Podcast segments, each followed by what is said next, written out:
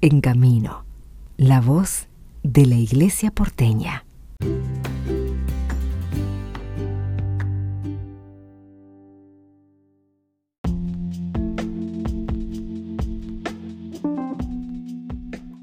Bienvenidos, queremos encontrarnos ahora con este encuentro nacional de pastoral vocacional. Vamos a escuchar los testimonios sobre lo que fue y cómo se desarrollan estos encuentros.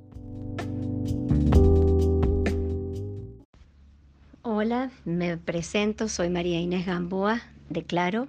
Junto con Guillermo llevamos 28 años de casados y tenemos tres hijos, la mayor de los cuales ya está esperando un bebé, así que prontamente vamos a ser, si Dios quiere, abuelos.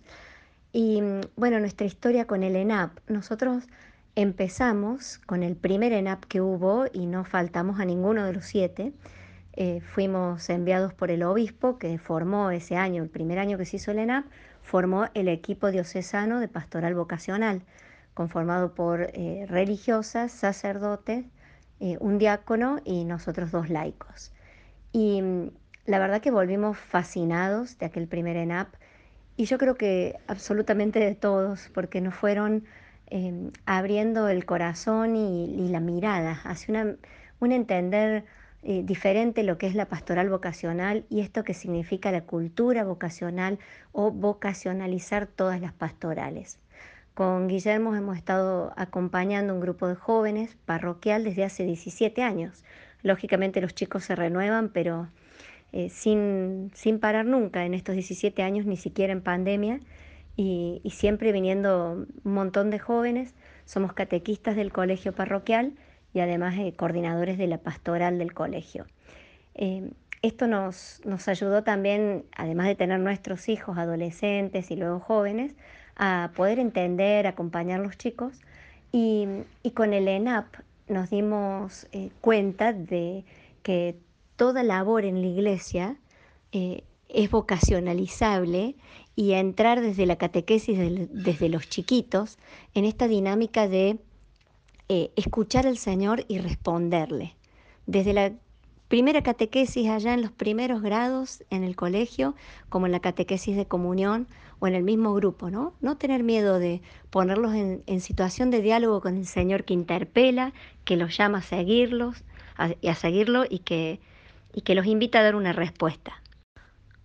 Recordamos que en aquel primer ENAP em, éramos muy poquitos los laicos y el obispo, Monseñor Giorgi, siempre nos alentaba a pasar al frente porque nos sentábamos atrás. Era como, como eso fue cambiando tanto desde el lado de la participación de los laicos, que poco a poco empezamos a ser más protagonistas y en cada ENAP empezó a haber más, más laicos, como también siempre desde la propuesta del equipo, nacional, que buscó darnos siempre un espacio y, un lugar donde nos pudiéramos expresar, ser escuchados y cómo eso enriquece a la iglesia. A mí me ha llamado muchísimo eh, la atención cómo hemos podido ir trabajando con mi marido también en este momento estamos eh, coordinando la región platense en el área vocacional, o sea, eh, que son varias diócesis de una región que estamos buscando estos modos de trabajar en red, y cómo esta sinodalidad que sopla el espíritu ahora, ya en, los ENAP se, trabajaba y se soñaba desde el primer encuentro y, se hizo realidad en los propios encuentros y en el andar después. Me parece que todo lo que se ha sembrado en estos ENAP, en cada taller que se habló, en cada exposición, eh, en cada encuentro, va a ser muy fecundo.